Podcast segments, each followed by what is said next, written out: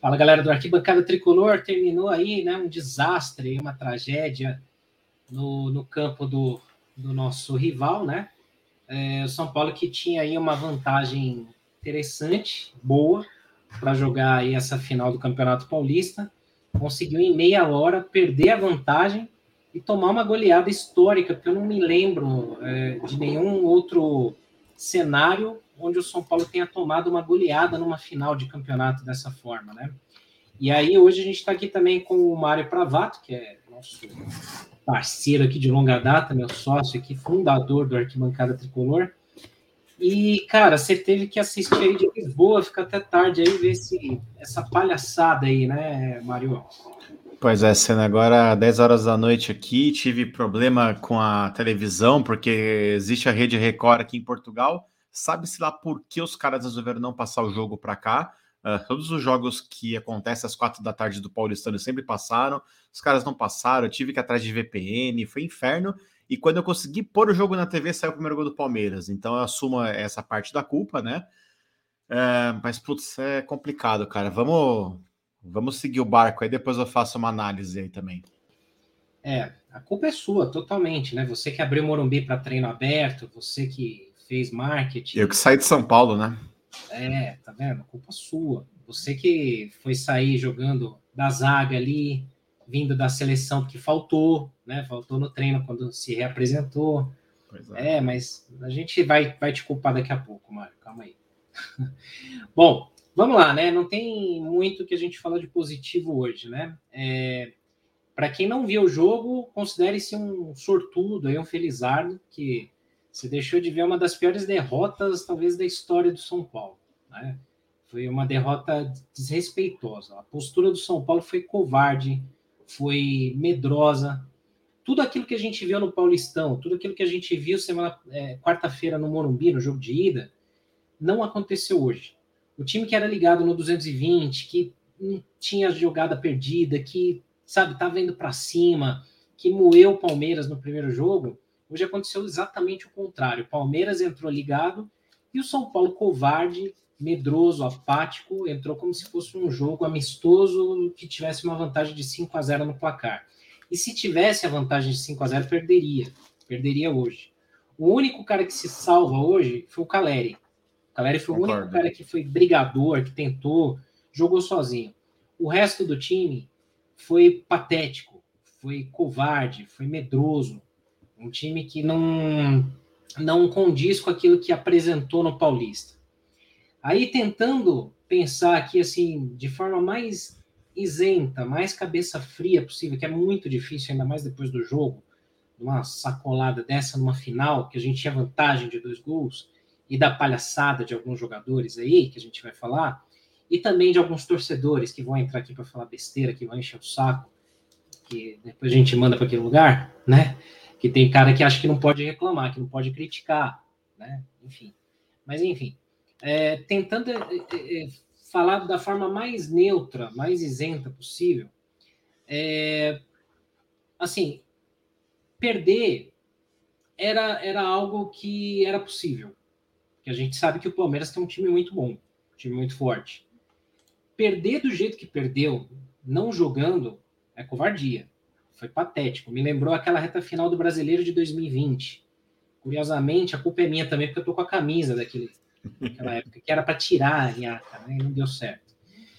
É, então, assim, um time que entra medroso do jeito que entrou, se defendendo, o São Paulo não deu um chute no primeiro tempo, não, não tentou nada no primeiro tempo, é, não, não, não merece nada, não merece nada que não seja uma derrota uma derrota de, de, de goleada.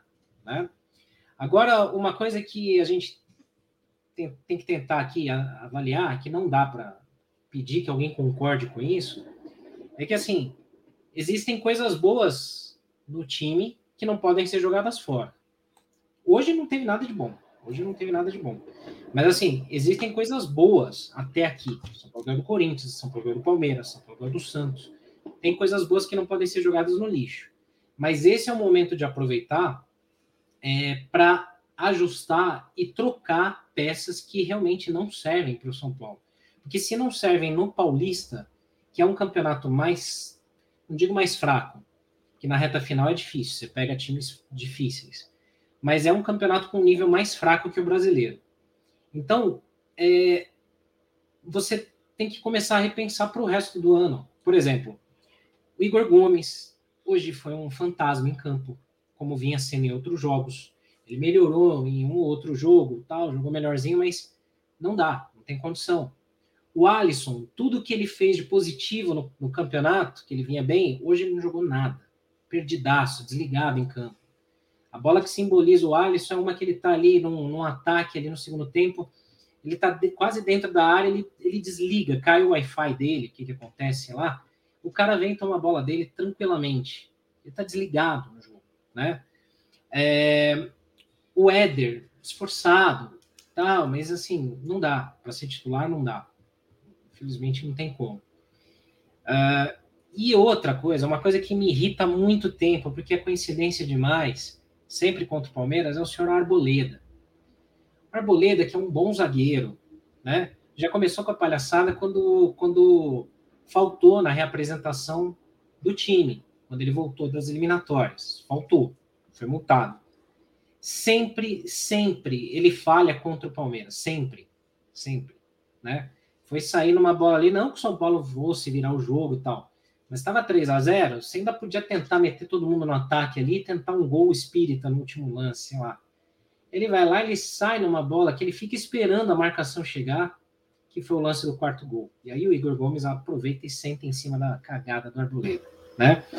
Agora, outras coisas que foram muito ruins aí também, né? Antes de passar a palavra aí pro, pro Mário também, que senão só eu falo. É, o Léo, no, no, no, no terceiro gol ali, ele deixa uma avenida escancarada, digna daquela do Reinaldo, mas eu acho que nem o Reinaldo deixaria uma dessa.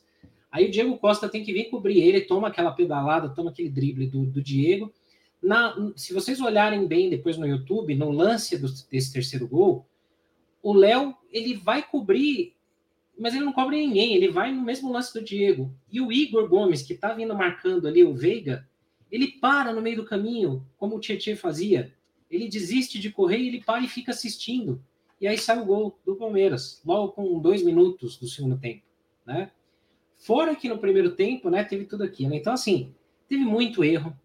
É, o Rogério também errou muito aí na questão da insistência desses jogadores aí que a gente falou, Alisson, Igor Gomes, Éder, muito mal, muito mal.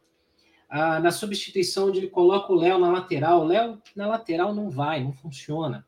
O Léo na zaga ainda funciona um pouco melhor. Se vai reforçar a defesa, põe três zagueiros, mas ainda assim foi uma forma de chamar o Palmeiras. Ele tirou o Wellington, que também foi muito apagado no primeiro tempo. É, mas, sei lá, vai coloca um cara experiente, coloca. Vocês sabem que eu sou crítico pra caramba do Reinaldo, mas coloca o Reinaldo, não vai pôr o Léo de lateral. E aí não fechou aquele lado, como ele tentou fazer, como aconteceu contra o Santos, né? Que ele colocou o Léo ali e fechou bem ali e tal. Mas era o Santos, né? Que tá mal. Então o Rogério foi muito mal. É, eu não sei se foi estratégia do Rogério jogar dessa forma, assim, segurando times para tentar sair no contra-ataque, para defender. Se foi, foi um tiro no pé lamentável, horrível, porque São Paulo chamou o Palmeiras, né? Aí você chama um dos melhores times do Brasil para vir para cima, é caixa, né? Ainda mais com um time que tem muitos jovens, que vão oscilar. Eu não vou culpar os jovens desse time. Eu não vou culpar o Pablo Maia, eu não vou crucificar o Wellington, eu não vou crucificar o Nestor aqui, porque eu acho que eles vão oscilar ainda muito. Mas são, o ano deles foi muito positivo. Diego Costa aí também. Agora, outros que são jovens, mas que já têm mais experiência, como o Igor Gomes, ele já não é um garoto, né? Ele já está há três anos no time profissional. E, e não justifica a titularidade dele. Então, assim, a gente perdeu a chance de ser bicampeão depois de 30 anos Parabéns para o Palmeiras, merecido. Jogaram muito, merecidamente, mas o São Paulo não jogou. Então, Mário, para só eu não ficar falando aqui, vou, vou passar a palavra para você, para você também soltar aí a tua seu descarrego aí, depois a gente comenta aqui com a galera também, lê os comentários. Vamos lá, Senna. Bom, é, primeiramente a gente tem que dar os parabéns, né, pro, pro Palmeiras, pro Abel. Os caras realmente jogaram, né? Eu, infelizmente, não consegui ver o jogo da quarta por conta do fuso horário. É, só vi os melhores momentos. O São Paulo parece que realmente deitou em cima dos caras. Uh, e eles é, realmente jogaram a final, né? E, é, e, e tipo, uh, nessa questão, o que, que, você percebe? O Palmeiras, no, no, nas duas uh, realmente decisões contra o São Paulo, que foi o jogo de volta da Libertadores e o jogo de volta de hoje, foram sete gols e não sofreu nenhum, né? Foi 3 a 0 lá e 4 a 0 hoje. então isso é muito complicado. Uh, eu tinha conversado com um colega meu que era o seguinte: que a gente deveria entrar em campo para não tomar um gol até os 30. A gente chegou aos 30 com 2 a 0 a vantagem já tinha ido embora.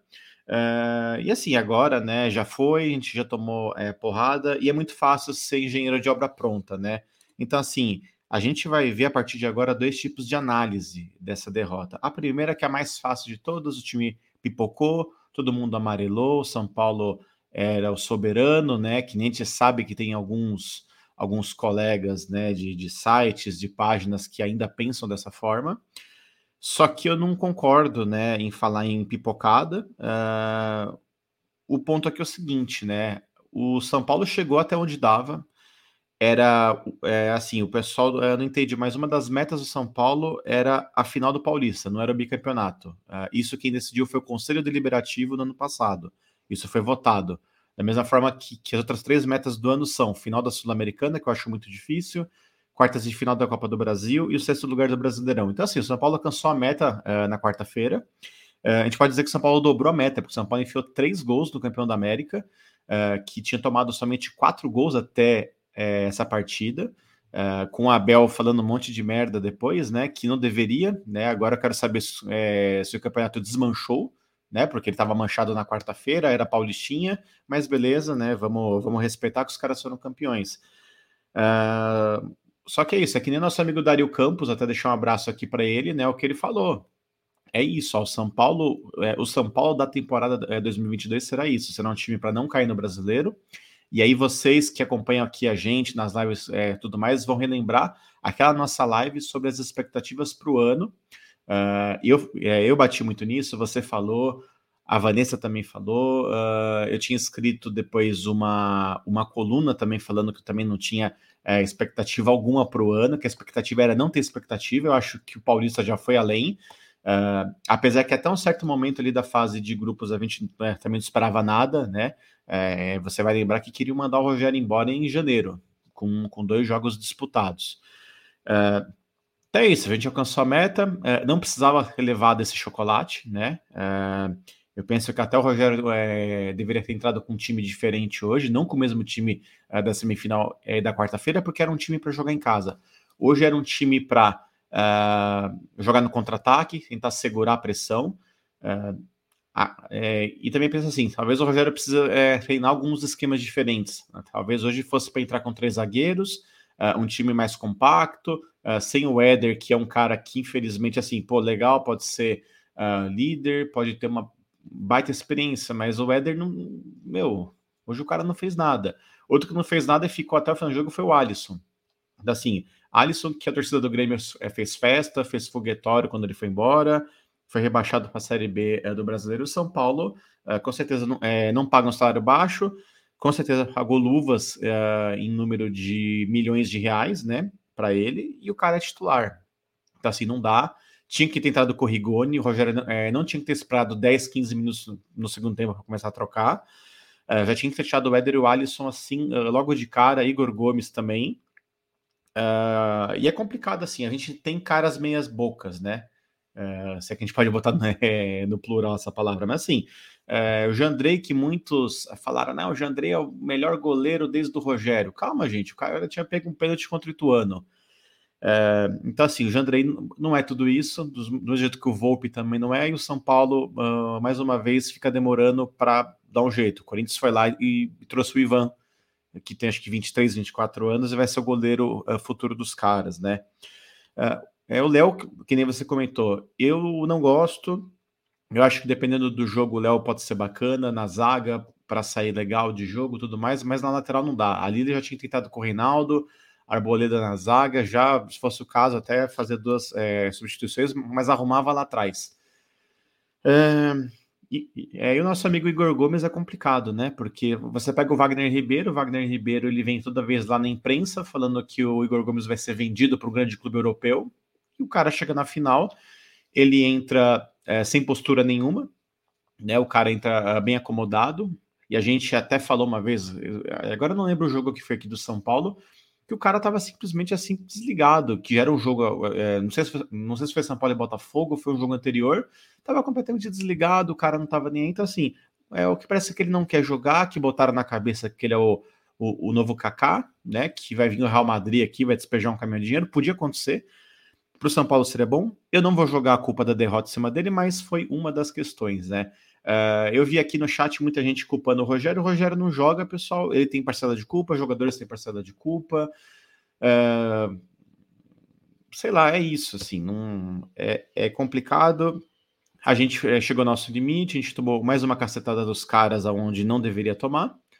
Uh, e bola para frente. Agora é, é Copa Sul-Americana, a gente já deu uma puta de uma viagem essa semana, né? Para né, no é, começo dessa semana, o São Paulo vai lá pro Peru, uma viagem longa, cansativa, depois volta, estreia uh, no Brasileiro, e quem for ver o calendário de abril já é absurdo, assim, de Copa do Brasil, que a CBF vai ter que dar jeito, tem partida contra o Flamengo, que também deve estar mordido, uh, e aí tem outra partida pela Sul-América, então assim, o São Paulo está bem ferrado nesse mês, uh, não vai adiantar fazer caças bruxas, mas o Rogério precisa rever algumas questões, Uh, e precisa ver se, se, vão chegar reforços. Pode ser que chegue o Tietchan, que o empréstimo dele acabou com a final do Campeonato Mineiro. E precisa ver se vai chegar o tal do William Faria, né? Do, do, é, do William, do William Rocha, do, do Portimonense. Que até agora nada, o Portimonense também não ganha jogo desde dezembro e fica muito complicado desse cara vir, né? Mas bora lá, Seda, já, já monopolizei muito tempo aqui o, o microfone. Não, imagina, isso aqui é, é até bom para a gente fazer um descarrego. É que aqui, assim, o arquibancada não tem como conduta ficar xingando, ficar fazendo gritaria aqui, teatro, isso aí não é a nossa a nossa linha, né? A gente vai criticar, a gente vai tá todo mundo pé da vida, claro, né? É, a gente entende aí também todo mundo que entra aí tá bravo demais, porque o fato é isso, assim, é, isso eu falo a várias lives. Tem gente que talvez não acompanha e está chegando agora pela primeira vez, e até peço para se inscrever, né? É, a gente a gente comenta várias lives aqui que assim, o Palmeiras, junto com o Atlético, é o maior time do país. Sem clubismo, você tem que aceitar isso daí. Palmeiras é um time muito veloz, muito rápido. No Morumbi, o São Paulo teve o mérito de anular o Dudu, o Veiga, né, o Rony também, e o Palmeiras não conseguiu fazer a jogada que eles sempre fazem, né? É, no jogo de hoje, eu acho que assim, o que deixa o torcedor mais pé da vida é que assim, o São Paulo tinha uma vantagem considerável. Que poderia até ser de três gols se não fosse aquele gol tomado no Morumbi. Que muitos culpam o Jandrei, muitos culpam o Azar, porque também desviou no Caleri, ele mesmo fala.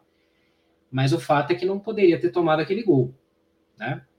É, com 3 a 0 hoje, com a postura que estava aqui, perderia do mesmo jeito, porque entrou desligado. Né? o que deixa o torcedor bravo é a forma que o São Paulo perdeu. Porque, assim, perder para o Palmeiras não é uma vergonha. De novo, é um dos melhores times do país. E o São Paulo mostra o quanto que ele pode ser competitivo e brigar, não digo por título do Brasileirão tal, mas quanto que o São Paulo consegue ser um brigador se jogar como jogou no Morumbi. Ou até naquele primeiro da, da primeira fase contra eles, que perdeu de 1 a 0 são Paulo jogou bem, São Paulo foi para cima e tal. É, o que não dá é ter mentalidade de Leco. O Leco tinha essa cabeça de ir na, na, na conversa de conselheiro, perdeu, puta, ninguém presta, joga tudo, tudo fora, manda embora todo mundo, paga multa rescisória, se endivida e traz outros jogadores mais caros, porque tem que, tem que ser campeão desesperadamente, né? Então, pensar dessa forma é igual o Leco. Então, quem, quem acha que é só mandar todo mundo embora e demitir todo mundo, não pode criticar o Leco, porque faz igual. Né? É claro, a gente tem que criticar e tem que apontar erros. Né? Então, muita coisa não funcionou hoje. Agora, uma coisa que eu falei na última live, eu mantenho aqui, não vou mudar de opinião. O São Paulo é um time que está sendo construído.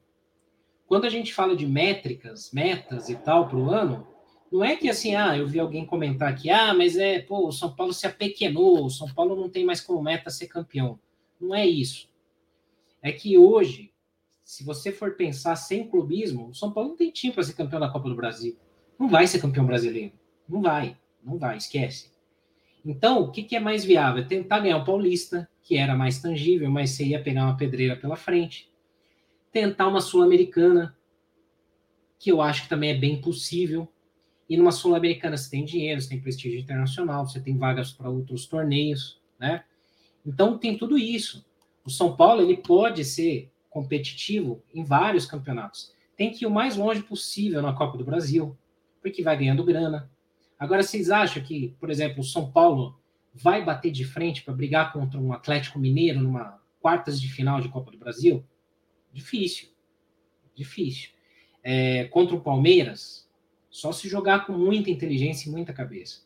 O que não pode fazer é jogar com a postura que jogou hoje. Não pode. Covarde, medrosa. Isso não pode fazer. Contra ninguém. Não é só contra o Palmeiras. Senão vai tomar vareio. Então, a gente tem que ser. É difícil, né? Depois de um, uma final dessa.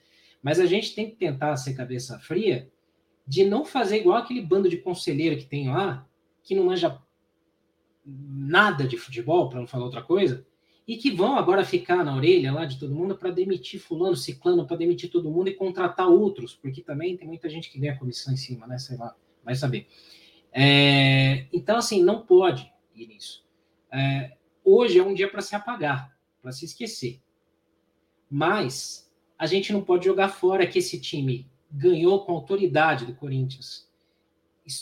Esculhambou o Santos na Vila Belmiro, esculhambou o Palmeiras no Morumbi, poderia ter feito mais, poderia ter sido bicampeão paulista hoje, né? Nenhum time depois do Tele conseguiu ser bicampeão paulista, nenhum, nenhum de 2005. Então, é, a gente está pé da vida. A gente vai ficar pé da vida durante um bom tempo. Mas, como o Mário lembrou, vai começar a Sul-Americana, que a gente tem que ser campeão. A gente tem que, não é que tem que ter obrigação, mas tem que tentar ser campeão. Só passa um por grupo. Vai começar o brasileiro semana que vem, né? Já tem pedreira. Então, vamos, assim, vamos xingar, a gente vai desabafar, vai ficar pé da vida, vai vir palmeirense encher o saco, corintiano que tomou escolhendo da gente, que vai vir encher o saco, santista, vai vir, lógico, normal. Mas, pô, a gente não tá na quinta série, né? A gente não tá na escola. Eu tô com medo de ser zoado pelo meu amigo. Não. Calma. Vamos, vamos ver o que, que dá para aproveitar daí que assim, todo mundo já tá. Tem muita gente falando, ah, o Rogério Senna é um lixo, tem que ser demitido tal. Até hoje, quatro da tarde, ele era bom, era o mito. Então, assim, a galera não pode ser 880. Ah, putz, ganhou, é o melhor do mundo, é o soberano, é o invencível, imbatível. Perdeu, é um lixo, não presta ninguém. Não dá. Vamos, vamos com calma. É, eu, eu sou a favor do Rogério ficar assim até o fim do ano tem que ter uma temporada cheia. O time evoluiu. Se você pegar aquele jogo contra o Guarani, pegar os jogos recentes, o São Paulo evoluiu pra cacete, muito. Então eu sou a favor de deixar o Rogério Ceni, mas ele tem que mudar algumas coisas. Igor Gomes não tem como ser titular. Nem acho que ele vai ser titular. Só ficou aí porque o Sara estava fora. O Sara eu acho que é o titular para ele. Mas nem com o Sara machucado eu não colocaria o Igor Gomes. O Éder pode ser um cara que vai ajudar, porque a gente tem que ter elenco, mas titular também não dá. Eu acho que o titular é o Luciano, né? É, que ainda tá sem ritmo de jogo, não fez pré-temporada. A gente vai ter que ver qual é que é a do Nicão. A gente vai ter que ver para que, que ele veio, né? Se serve para o ano. É, é, cedo falar, não dá para jogar pelo Paulista. Patrick não jogou ainda, a gente não sabe, né? O Alisson foi importante no Paulista, sim, Hoje foi péssimo, mas foi importante no Paulista. O motor do time ali no meio de campo. Não perde jogadas, brigador. Então a gente tem que ter esses caras para o resto do ano, mas tem que ter os caras bem. Agora a gente tem que ver como é que vai ser aí daqui para frente. Então, é muito complicado cobrar racionalidade, é muito complicado cobrar cabeça fria nesse momento. São Paulo acabou de tomar uma goleada numa final de campeonato que eu não me lembro de ter tomado outra na minha vida. Não lembro numa final, sinceramente. Nem quero pensar nisso também. Mas é, isso aqui tem que servir de lição para o resto do ano. O ano não acabou agora. A gente está no dia 3 de abril. O ano continua. E já começa agora. No meio de semana aí já tem Sul-Americana, tem, tem Brasileirão, né? Que são extremamente importantes para o São Paulo. E a Copa do Brasil, né? A gente pega o Juventude. Então, gente, é... desculpa falar muito, demorar para cacete aqui, né? Mas a gente precisa botar a cabeça no lugar, esquecer a derrota de hoje, lembrar de hoje como lição e pensar como que esse time pode evoluir, porque está em crescimento. Teve essa pancada hoje, mas é um time em construção, sim, que tem coisas boas que merecem. Agora, vai ter um monte de abutre, vai ter um monte de oportunista que nem vê jogo, né?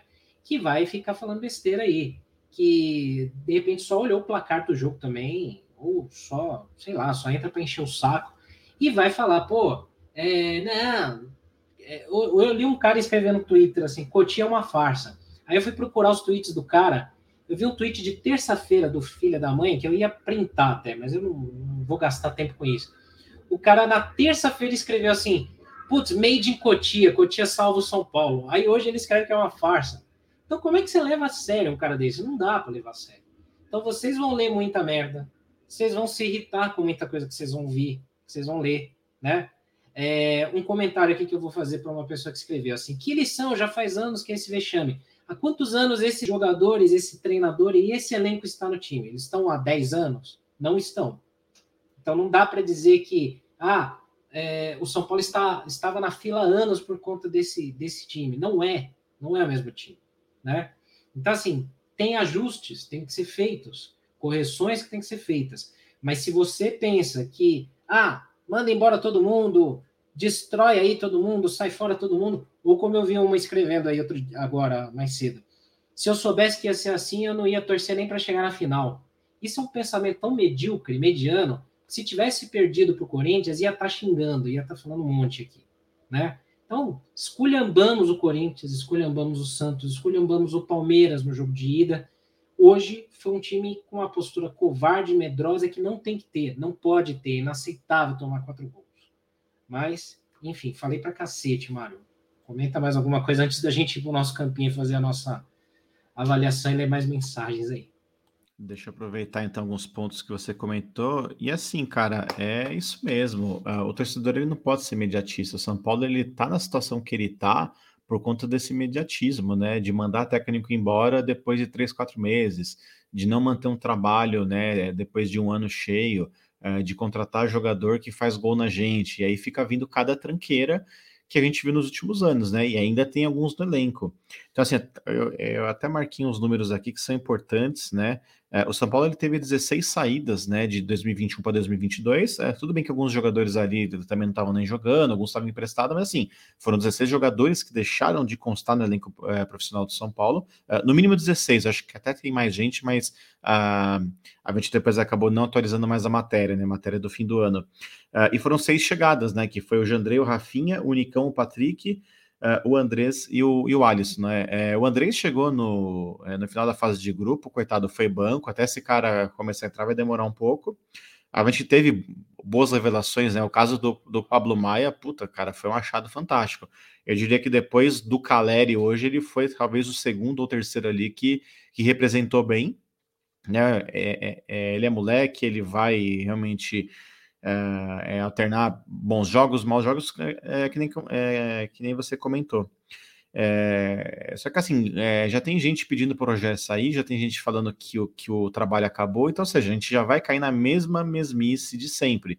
E eu escrevi uma coluna no dia 31 de janeiro, depois quem quiser me, me chama lá no Twitter, no arroba pravato que eu mando, né, o link, que eu falava isso, o pessoal naquela época queria mandar o Rogério embora, eu falava, deixa o cara trabalhar. Eu não sou uh, o mesmo fã do Rogério técnico como eu era fã do Rogério jogador, que, que é meu maior ídolo, né? É, Rogério, jogador, ele é meu maior ídolo, minha referência e tudo mais. Uh, mas assim, o, cara precisa trabalhar, o cara chegou em outubro, o cara uh, recebeu uh, um elenco montado por Cuca, por Fernando Diniz, que o Crespo também não pôde montar. então, assim, não vai adiantar mandar embora, não existe outro no mercado. Dizem que, que, que o grande Jorge Jesus está indo para o Brasil ver jogos de futebol, é uma farsa.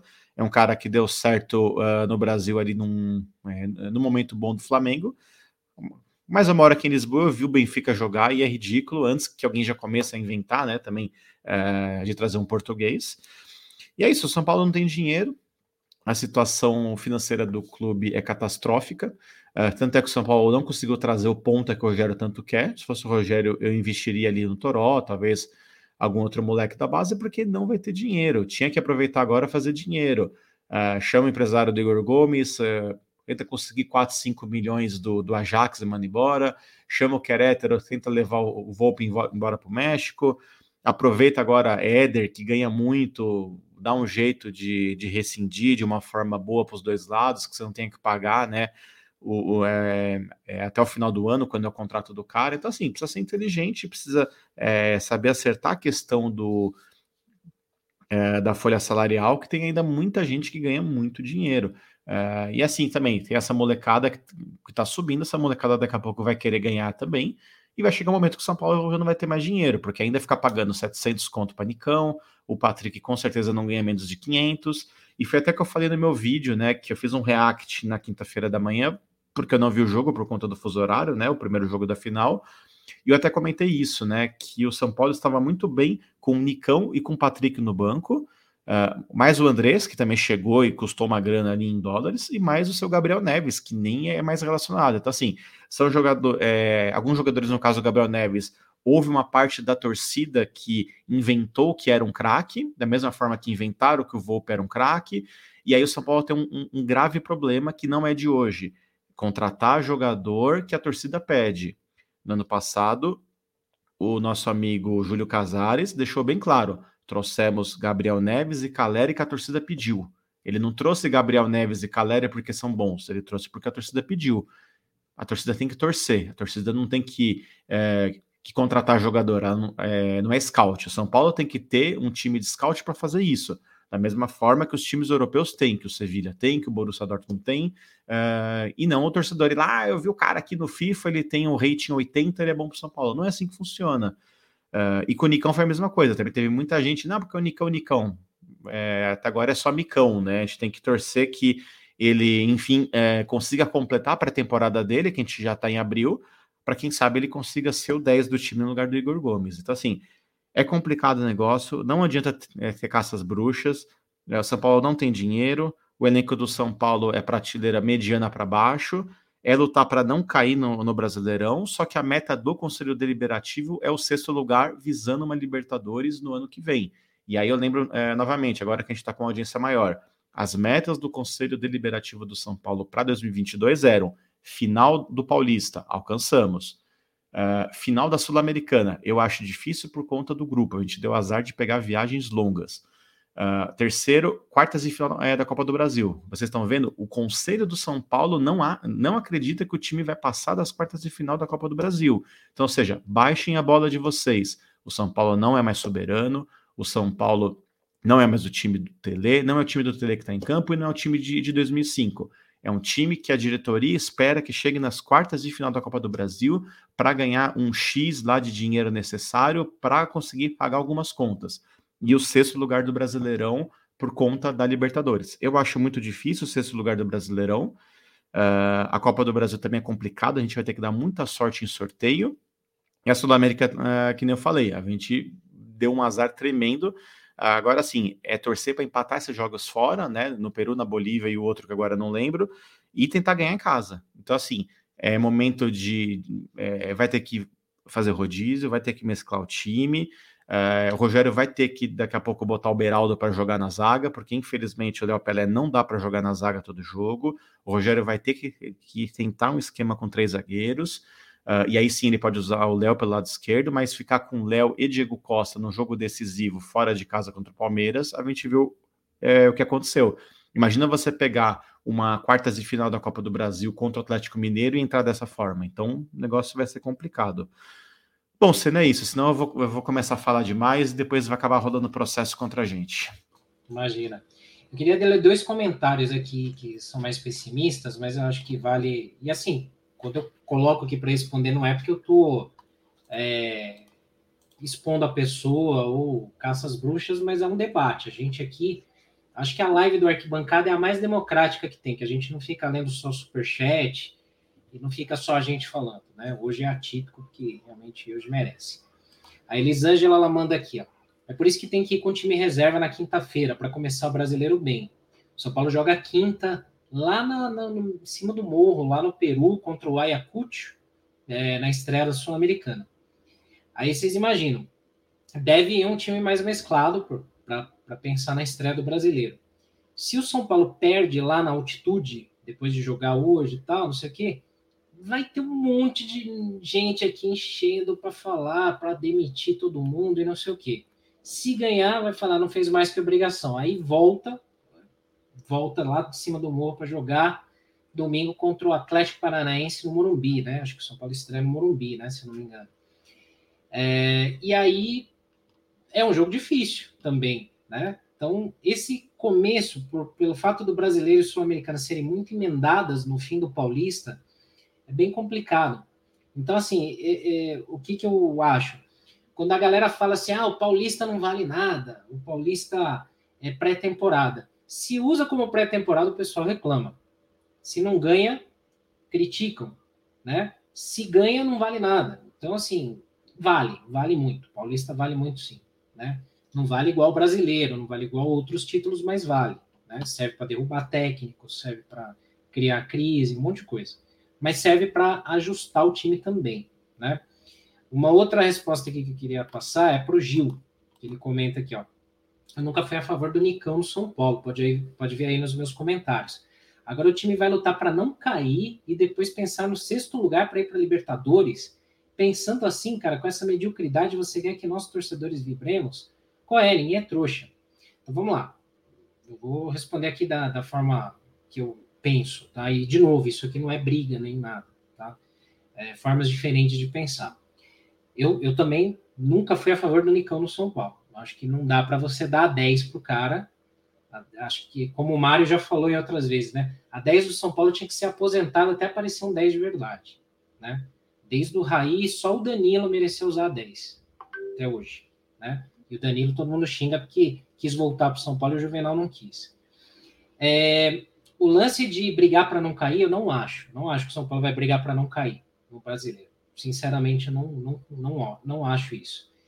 E pensar no sexto lugar para ir para Libertadores, é, talvez, de você imagina que seja um demérito pela história do São Paulo. Também acho, pela história do São Paulo, sim. Mas o momento do São Paulo, o São Paulo não não está entre os quatro melhores times do país hoje. O São Paulo não é o quarto ou quinto melhor time do país. Não vejo assim dessa forma. Eu vejo o Palmeiras na frente do São Paulo, o Atlético Mineiro, o Flamengo, por mais que tenha perdido ontem o título, é, até o Corinthians tem um time com jogadores melhores, é que eles são velhos, então eles não aguentam, né? E tomara que se lasquem. Mas assim, hoje o São Paulo não está entre os cinco maiores times do país para brigar pelo Brasileirão. Então, o sexto lugar do brasileiro, na história do São Paulo, é um demérito, sim. É, é ruim. Você fala, pô, o São Paulo não é time para ficar em sexto lugar, para brigar por título. Sim. Mas o São Paulo não tem elenco para ser campeão. Então, esse é o ponto. Não é questão de achar que o torcedor é trouxa ou é, achar que é pessimismo demais. É a realidade. A realidade do São Paulo, infelizmente, hoje é essa. É, e aí, só complementando um pouco de tudo que, que foi falado aí por nós, né, também pelo Mário e tal, é, o São Paulo ele está numa condição financeira péssima que é pior do que, as, do que a, a que vem sendo dita. E isso é culpa. A gente sempre bateu aqui, mas é um assunto que o pessoal acha que é chato, né? Mas isso é culpa de diretoria, de gestão, de gestões anteriores do São Paulo e, e membros da gestão atual também que fizeram parte. Eu sempre falo aqui, não adianta o Casares, Belmonte, essa turma toda falar, não, nós pegamos o time quebrado. Vocês ajudaram a quebrar o time. Vocês fizeram parte Vocês têm dedo de vocês aí, né?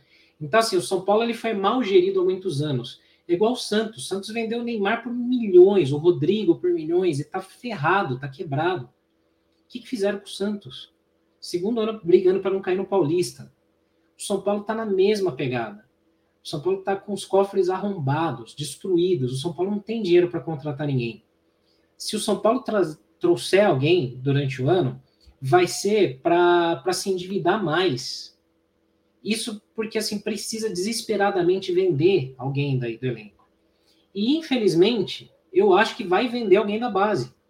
Vai vender alguns jogadores aí, né? Então, pô, o Nestor fez um campeonato muito bom. O Sara é um jogador que é promissor, oscila bastante, critico muito, mas é um jogador promissor. O Igor Gomes, não acho que tem mercado, ninguém vai querer ele hoje, né? O Wellington fez uma reta final de campeonato muito boa, não jogou bem hoje, mas o time inteiro não jogou bem, né? Pablo Maia, putz, arrumou o meio de campo do São Paulo, hoje ficou apagado também, mas assim, arrumou o meio de campo do São Paulo. Até o negócio que eu ia falar, eu comentei na última live.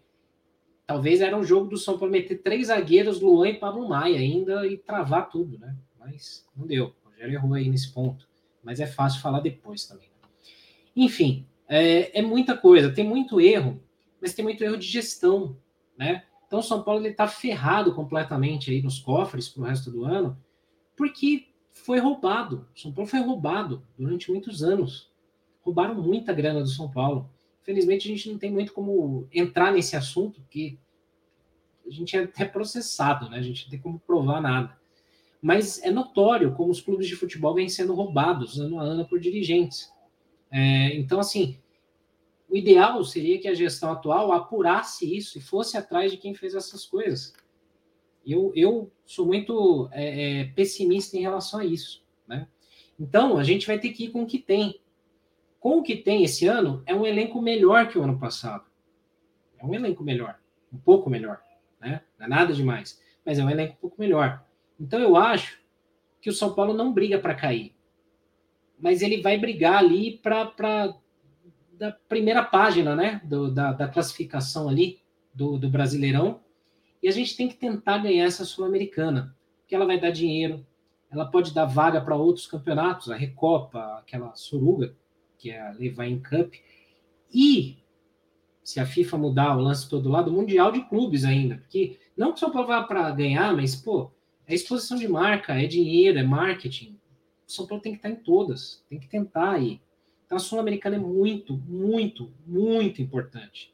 A Copa do Brasil também é, mas eu não acho que o São Paulo ganhe. Então, vamos ver. É, hoje, tentar analisar qualquer coisa de cabeça fria é, é péssimo, né? Hoje a gente está de cabeça cheia, tá todo mundo pé da vida, com razão. Mas vamos lá, a gente vai ter que seguir o bar e quinta já tem jogo, né? Então, Mário, o que, que eu vou te convidar aqui para participar comigo? A gente sempre faz aqui a, uma avaliação do, do elenco. A gente faz as notas do elenco aqui usando esse campinho aqui que a gente Isso. sempre usa, né? É, e aí a gente sempre coloca aqui para a galera opinar, para a galera sempre é, comentar em cima aqui das atuações e a gente colocar essas setas aí para cima, para o lado, como, como era no, no videogame, né? Então, hoje, gente, eu vou pedir para vocês comentarem no chat, junto com o Mário que a gente vai comentar o que, que a gente achou da atuação de cada um deles. E vocês ah, participam aí no chat para a gente montar o, o, a, as notas do elenco, beleza? Bom, Mário, começando pelo Jandrei. O Jandrei fez uma boa defesa no primeiro tempo. É, não sei, não diria que ele teve culpa nos gols, né? Mas a galera tá Sim. pé da vida com ele por conta do gol no Morumbi. É. Muitos atribuem a falha dele, outros atribuem o azar. O que, que você acha? Eu não colocaria a setinha vermelha para baixo, mas também não tem como colocar uma setinha neutra. Ele tem que ser setinha para baixo. Eu acho que a, a setinha amarela, essa amarela laranja, porque não tem jeito, né? Uh, é aquilo que eu falei, não é goleiro para o São Paulo, só que a situação do São Paulo também não consegue arrumar outro goleiro, né? A gente viu o Lucas Perry ser decisivo uh, no Nordeste. Pode ser, quem sabe, né? Depois desse empréstimo, que consiga voltar melhor, porque também quando ele jogou também no São Paulo não passou confiança nenhuma. Então o Jandrei seria setinha para baixo, é, porque são quatro gols, né? Sendo é complicado você pegar o goleiro e, e falar que foi positivo tomando quatro gols, né? Não, não adianta. Qualquer. É, só se, tipo assim, São Paulo tivesse tomado 20 chutes no gol e ele tivesse defendido 16. Aí você faria, puta merda, né? O Jandrei salvou São Paulo de tomar 20, mas não foi o caso, né? É. É, eu acho que assim, até o Buscando Originais ele comenta aqui, né? O Jandrei falhou no segundo gol, não teve culpa nos outros, ele colocaria seta para lado. Eu, eu até concordo com a seta neutra, porque ele teve aquela defesa, é, não teve culpa nos lances, é, talvez o segundo gol, a bola foi meio mansa ali, mas não, não diria que assim, ah, o São Paulo tomou quatro por causa do Jandrei. É, não acho. Ah, acho que se tivesse tido o tá... Volpe, era quatro também. É, exato. E, e a galera tá carregando mais o lance do primeiro jogo, né? Então, Sim. não sei. É, se outros quiserem né, comentar aqui, o José Deck, ele coloca diagonal para baixo, que é o jeito do Jandrei, pelo primeiro jogo no Morumbi. A gente não tá é, ele acaba ele acaba herdando histórico, né, do primeiro é. jogo. Mas a gente precisa pensar hoje, pessoal. Uh, não adianta a gente herdar a nota do jogo passado, se a gente vai começar a herdar até o primeiro ah, jogo do, do, campeonato, né? Não, senão a gente vai ter que pôr seta para cima para o Wellington, para o Calé, é. para outros, né? Exato, então, jogou mal hoje. Vamos pensar só no jogo de hoje, né? Aqui eu acho que assim, a maioria por enquanto está ainda na é. seta para o lado. Pode né? ser a seta para o lado, eu acho que, que poderia ter sido melhor, não foi fica com a seta pro lado. Só se alguém vier com uma com uma é, é, algum comentário muito bom, a gente a gente altera até o final. Isso. E aí, fiquem à vontade, a gente muda aqui se precisar também. Né? Eu tô até olhando aqui para ajudar a gente a questão do, das estatísticas. Eu vi no, no SofaScore que foram quatro defesas do Jandrei e um soco. Então, assim, é, é que a gente lembra realmente daqueles lances capitais. É Sim. que aqueles contam defesa assim, se o cara recuar a bola é defesa, né? Exato, é. Aí, assim, estatística, scout é complicado porque realmente tem, tem muitas essas coisas de, às vezes, o cara dá passe para o lado ele aparece na estatística como melhor passador, né? O Tietchan é assim, é só você é. pegar é. qualquer jogo do Tietchan, ele domina nos passes, só que você vai ver no jogo ele não fez nada. O, o mapa de calor do cara é branco, né? Não tem nada, é só verdinho ali, né? não tem nada. Exato, exato. Bom, é, vamos para a defesa aí, Diego Costa e Léo. Diego assim, a, zaga não tem como ter uma avaliação positiva, né, num jogo que você toma quatro gols. Mas assim, diferente de alguns que no Twitter principalmente, assim, é, alguns já começaram a rotular, o Diego Costa não tem condição. Eu não acho que ele foi o pior da defesa. O Arboleda foi pior que ele, o Léo, quando foi para a lateral, foi pior que ele. É, Diego Costa teve alguns vacilos, mas não acho que foi o responsável pela derrota, né? É, diferente de muitos lá que, que entraram ali, até mais experientes. Eu colocaria uma seta diagonal para baixo pelo fato de ter tomado quatro gols, a defesa não poder tomar quatro gols numa final, né? Sim. Mas eu não acho que ele é, tem, tem tanta culpa, porque, por exemplo, no lance do terceiro gol, a cagada de direta ali foi do Léo, e aí ele sai para cobrir o Léo, porque não tinha o que fazer. É, não tem o que fazer. É, e na cobertura o Léo fica lá moscando e o Igor Gomes para de correr. Então... E só tem um ponto positivo para o Diego Costa, que ele deu uma encarada lá é, no Dudu. Se fosse eu, eu tinha fechado a mão, eu tinha dado mesmo. só que eu nem chegaria nesse jogo porque eu já teria sido expulso muitos anos antes, né? Mas é complicado, assim. Realmente não tem como. Eu acho que a dupla de zaga tem que ser a, a seta diagonal para baixo. Não tem o que fazer. É, eu, buscando originais, concordo. Que fala que Boa. ele foi inseguro tal teve que cobrir a esquerda e a direita na zaga, falhou no primeiro gol, nota 2, seta diagonal baixa, né? É, não, não foi o grande culpado, assim, embora... E ele, assim, a gente tem que ser justo aqui, ele fez um campeonato paulista muito, muito bom. Muita gente falando, não, Miranda tem que jogar. O Miranda não tem que jogar por nome. O Miranda estava mal, Sim. né? É, talvez o Léo, não, mas o, o Diego Costa hoje, hoje, pelo que mostrou o Paulista, é titular da defesa, sim. Né? Também acho. É, vamos para o Léo. O Léo, putz. Não mantenho. Mantenho é, a mesma, a mesma seta. Acho que nem. Acho que você já falou também a falha no terceiro gol. Não precisa nem, nem falar muito mais, só se alguém realmente mandar. É, aqui, ó. Buscando originais, coloca aqui, ó. Que o lado dele virou uma avenida quando é. ele foi para a lateral, né? Eu concordo, pode ser a seta para baixo mesmo. É, colocar Porque, aqui, inclusive, ali o Rogério não deveria ter colocado o Léo de lateral. O Léo não, eh, não gosto dele de lateral. Acho É. que ele não deveria jogar, só que o Rogério pensou na questão da altura, né? Porque o Léo é um cara alto, o Rogério tem essa, esse fetiche pro jogador alto, né? Que nem da, da época do Murici, que aquela vez eh, não quis o, o Matson, lembra? Eh, porque É. o cara era baixo. Eh, e futebol não é só altura, senão aquele time do Barcelona do Messi, Iniesta e Xavi não tinha ganho nada, né? É. Então, realmente, Eu- aquela hora ali tinha que estar com o Reinaldo. Senão você põe o caboclo lá do basquete. Não, É. o caboclo não, porque é esquentadinho também. É. né? Coloca o Marquinhos, coloca os pivôs, né? E aí, É. tranquilo. Vamos para o Wellington, né? O Wellington hoje fez uma partida muito Mal. apagada, né? Mal. Diagonal para baixo. Diagonal para baixo. Sentiu, é, eu acho que o Wellington sentiu a questão ah, da decisão normal, mas É. um moleque bom. ah, eu acho que não, ah, a gente não pode queimar ele. Eu acho que ele é o futuro do São Paulo hoje ah, na lateral esquerda. A gente tem um outro menino bom na base que é o Patrick. Acho que é o caso do São Paulo começar a dar mais chance. porque a gente sabe que o Reinaldo já tá num declínio né, tático técnico e o Léo não tem condição alguma na lateral. É, eu também acho. Eu acho que o Léo, eu iria na seta diagonal para baixo também, por esse fato. Claro que ele fez uma partida muito ruim hoje, mas é, é o que eu falo. Alguns jovens do time, né? Wellington, Pablo Maia, Nestor, que subiu recentemente, é, são jogadores que ainda vão oscilar bastante. Diferente de outros que já subiram e já estão há mais tempo, que não podem oscilar tanto como Igor Gomes e Sara. Mas aí depois a gente fala né? É, vamos ver aqui. O Alexandre está ansioso para a nota do, do Igor Gomes. Daqui a pouco, calma. Acho que vai ser unanimidade, né? O Paulo César de Oliveira, que eu espero que não seja o árbitro, falou que o principal problema do São Paulo é ataque em meio campo, né? É, e o Eletroeste Capanema, ele fala que o Wellington foi mal hoje, mas estava numa ascendente. Eu espero que ele seja dono da vaga, porque o Reinaldo acho que já foi, já, já não dá mais, né, também. Vamos para o Rafinha. O Rafinha, no final, teve um vermelho ali injusto, porque ele não Foi deu injusto. cotovelada no cara, mas eu Não. não gostei da atitude dele depois de pro- procurar briga, é que aí já estava acabado o jogo, já estava, né, já estava no fim, todo mundo pé da vida, mas foi expulso injustamente ali no final, não ia fazer diferença.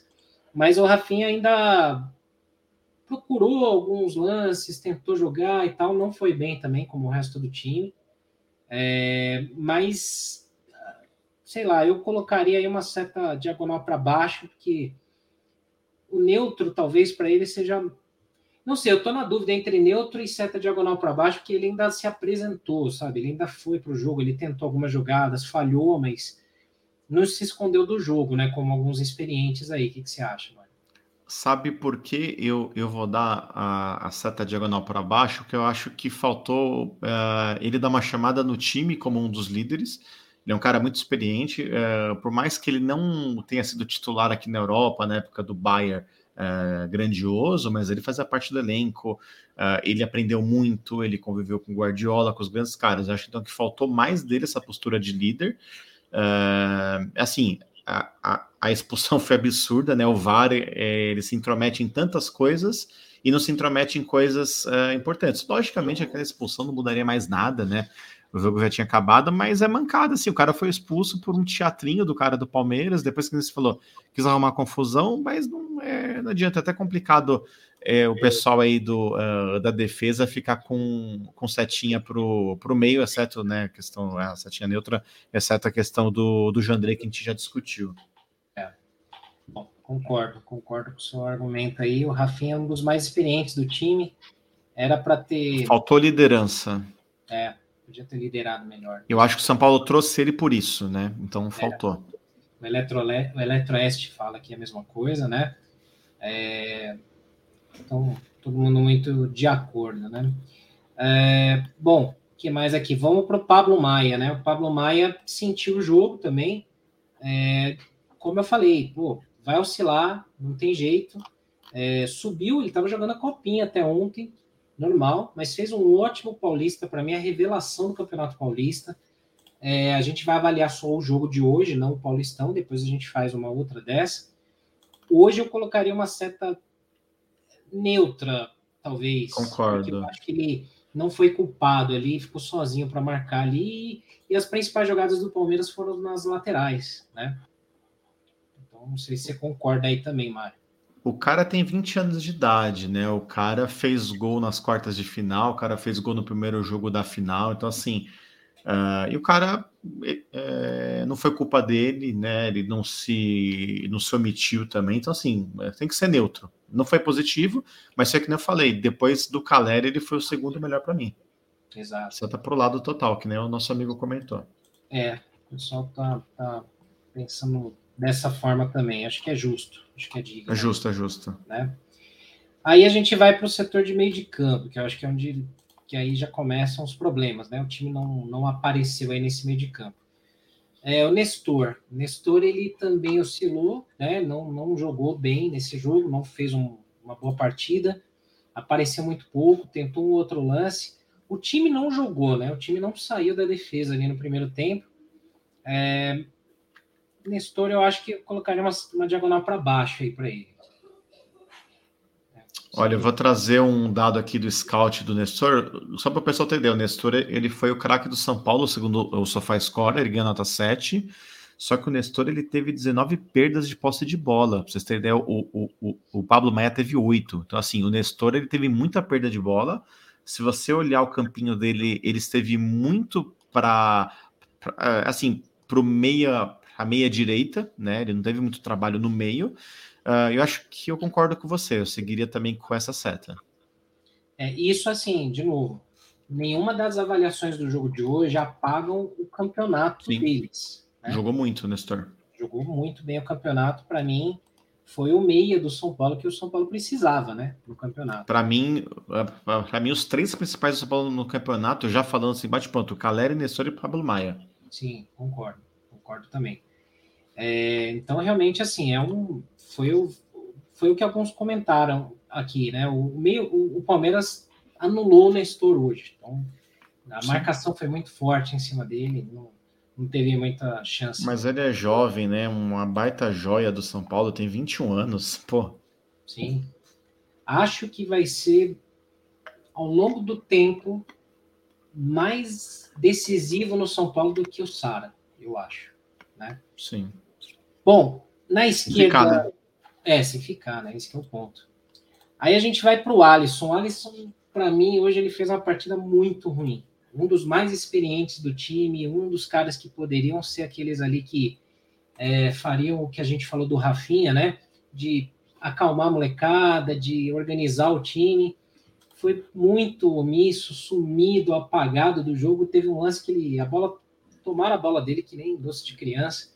Então, para mim, seta para baixo hoje para o Alisson. Para mim, essa tá para baixo. Não sei nem o que faz o São Paulo, jogador que a torcida do Grêmio comemorou quando ele saiu, né? E, e assim, ficou 83 minutos em campo. É surreal. É, já foi um absurdo começar como titular, já foi um absurdo voltar para o segundo tempo, e é um absurdo ainda maior ter ficado 83 minutos. É, a maioria aqui, né? Todo mundo tá muito é, concordando, né? Não o, tem como, Cadu... não tem como, não fez nada para Uh, é. Vai merecer uma diagonal. Não, é seta para baixo. O Cadu lembra aquele lance lá que ele poderia ter tocado ou para o Igor ou para o Luciano, né? E ele tenta o chute mal colocado, mal posicionado. Alguém precisa avisar ele que ele é meia boca, ele é regular para baixo, ele é jogador nota 6 para baixo, ele não tem que tentar as coisas, ele tem que ser o, o, tipo como foi o Leandro Guerreiro, tem que ser o cara que é operário do time e só. E aí ele passa a bola para quem tem talento. É que foi o que ele fez, né? O campeonato todo, né? Sim. E foi bem, né? Bom, aí a gente tem aí o que eu acho que vai ser unanimidade para a galera, né? Infelizmente aí, né? Mas é o Igor Gomes. É, putz, não dá para dizer, ah, o símbolo da derrota do São Paulo do jogo, foi por causa dele que o São Paulo perdeu, mas o Igor Gomes errou absolutamente tudo que ele tentou hoje. É, foi muito apático. Teve alguns lances que assim ele tá vindo de frente pro cara, ele voltou a fazer o que ele fazia em outros jogos do Paulista. Ele pega, ele dá meia volta, ele vira de costas pro, pro marcador e recua. Tá sem confiança, não consegue fazer uma jogada. É, passou muito da hora do Igor Gomes ir para o banco, é, não, nada justifica, infelizmente, aí é, ele ser titular do time, né, Mário? Não, não dá. Uh, mais um jogo apático, mais, jogo, mais um jogo escondido. Depois vocês vejam o, o, o mapa de calor dele. Ele está lá no canto direito, escondido lá. Acho que devia estar tá com, com um sol no campo, devia ter uma sombrinha, ficou por ali. Uh, e a única explicação para o Rogério manter o Igor Gomes, na minha opinião, é que assim, é, o Rogério espera que ele faça algumas boas jogadas para poder, para São Paulo poder fazer aquele vídeo famoso, né, do Igor Gomes Skills and Goals, e rezar para o Anthony dar uma força para o Ajax contratar ele, né? Porque ele não tem cabimento algum. Uh, e, e aí, assim, o, o algoritmo do Sofá Score deu a pior nota do São Paulo é do Igor Gomes. Putz. Para ver, né? Até Só o isso. scout, né? Não, não, precisa nem discutir, já pode passar para o Éder. É, a maioria aqui, enfim, unanimidade, né? Eletroeste, o Claudio Monteiro, o Ian Vieira, é, enfim, todo mundo, né? Todo mundo aí bem satisfeito. É, bom, no ataque, aí a gente teve o Éder. O Éder, eu acho assim, um cara esforçado, é, mas não nada mais que isso. Então, ele só é titular porque o Luciano estava sem condição de jogo. Para mim, é aí onde um dos pontos onde o Rogério errou. Que eu acho que assim, o, o Éder, se o, se o Luciano não tem condição de jogar o jogo todo, entra meio tempo com o Rigoni e meio tempo com o Luciano. Né? Também acho. É, eu acho que eles estão acima do Éder. O Éder vai ser importante para o elenco durante o ano. Eu acho que é um cara que pode colaborar. Mas não é um cara que vai mudar o jogo numa final, num jogo decisivo. É, diferente daquele Éder quando chegou no São Paulo, no Paulista, que parecia ter mais mobilidade, ele, ele era mais ágil, né? Fez alguns gols importantes tal e nunca mais ele, ele fez uma partida assim que brilhasse os olhos, né? Então, infelizmente, eu colocaria uma seta para baixo para o Éder, não sei vocês. Eu concordo, seta para baixo. Para mim, o Éder não tinha nem que ter começado o ano, salário muito alto, custo-benefício dele é baixíssimo, né? Uh, foi que nem você falou, ele começou bem, depois ele teve uma queda, nunca mais ele voltou. Ele já tem uma idade avançada, assim, 35 anos para jogador de futebol, a gente sabe que é avançado. Uh, nunca foi um craque, teve uma época boa ali uh, na Europa e só. E, é, pra vocês pensar, ele foi indicação do Miranda, não foi o São Paulo que foi atrás. O Miranda comentou: ah, eu jogava lá com o Éder, bababá, e daí trouxeram porque é São Paulino. É o mesmo papo que eu falei. Né? São Paulo não tem scout, não tem análise. Então, assim, jogou muito mal. Depois, olha o mapa de calor, pífio, ficou ainda 55 minutos em campo. Não deveria ter voltado do intervalo. Seta para baixo. É tipo a história do Juan Fran com o Daniel Alves, né? É, Mas igual. O Juan Fran ainda foi mais útil, eu acho. Você lembra em 2004 o Luiz Fabiano indicou um cara da ponte chamado Jean Carlos? Nossa. Era horrível, era um meia. O São Paulo deu três anos de contrato, depois nunca mais se ouviu falar. O cara acabou, logicamente, os três anos de contrato, fez o pé de meia dele, sumiu. Por quê? Porque o São Paulo há anos é assim, não é de hoje. Terrível, né? É complicado. E aí no campo, o único que merece uma, um elogio para mim aí é o Caleri. O único cara que foi brigador, que putz, tentou, jogou sozinho hoje, é, dividiu com o Gustavo Gomes, quase quebrou a cabeça lá no lance com ele. É, foi o único cara que tentou, a bola não chegava nele, né? É, para mim, o Caleri mostrou o espírito que o São Paulo tinha que ter entrado desde o começo do jogo com os outros os outros 10 se tivesse outros 10 jogadores, outros 10 Caleres, o São Paulo não teria perdido esse título hoje. Então, o Caleri, para mim, hoje foi o, o melhor em campo. É, não dá para a gente colocar uma seta verdinha para cima, porque eu acho que ninguém merece, né? É, não é uma crítica ao Caleri, pelo contrário, mas eu acho que por tudo que o Caleri entregou aí, ele mereceria uma seta diagonal para cima. O que, que você acha, Mário? Eu, eu concordo completamente. Até um colega do, no Facebook falou que foi a única finalização de São Paulo, né? Ele quase fez um golaço. Uh, eu até faço uma meia-culpa aqui minha, né? Quando o Caleri veio, eu coloquei várias dúvidas, porque assim, o Caleri de 2021, quando ele chegou, não era o Caleri de 2016, era um jogador cinco anos mais velho. Uh, que foi pífio na Europa, tudo bem que fez mais que o Gabigol, né? Mas aí acho que a obrigação de qualquer atacante que jogue na Europa é ser melhor do que o Gabigol aqui no, no velho continente. Uh, mas ele, com o tempo, ele foi entrando em forma tudo mais. Hoje é o principal jogador de São Paulo. E a, a, a luta e a entrega dele foram uh, maravilhosas. Uh, e assim, a bola não chegou, né? E ele brigou até o fim, se bobear, terminou o jogo com uma concussão cerebral, porque ele tomou uma porrada violenta na cabeça. Vamos torcer que ele esteja bem pro, pro jogo de quinta-feira. Sim, sim. É, é como diz o meme, né? É só tocar nele, né? Não tocaram nele, não, não teve gol. Não, a bola não chegou, não, não é culpa do atacante.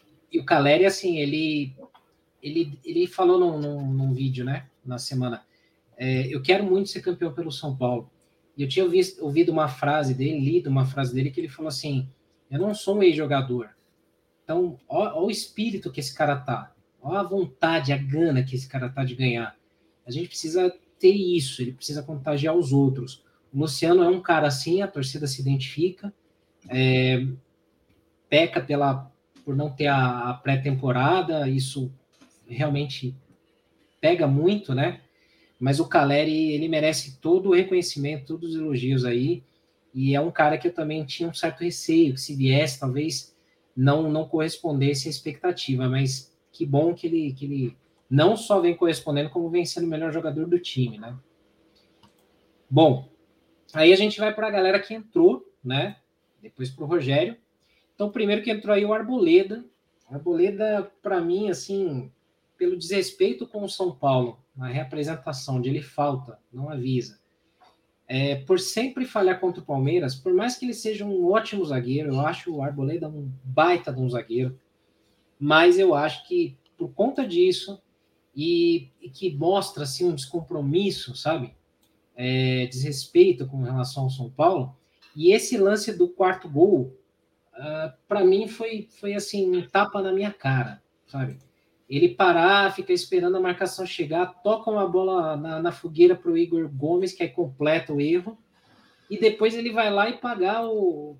é, vai, vai cobrar o Igor Gomes do erro do Igor Gomes, sendo que ele que começou a besteira toda, né? Então, para mim, seta vermelha para baixo, sem dúvida nenhuma para mim.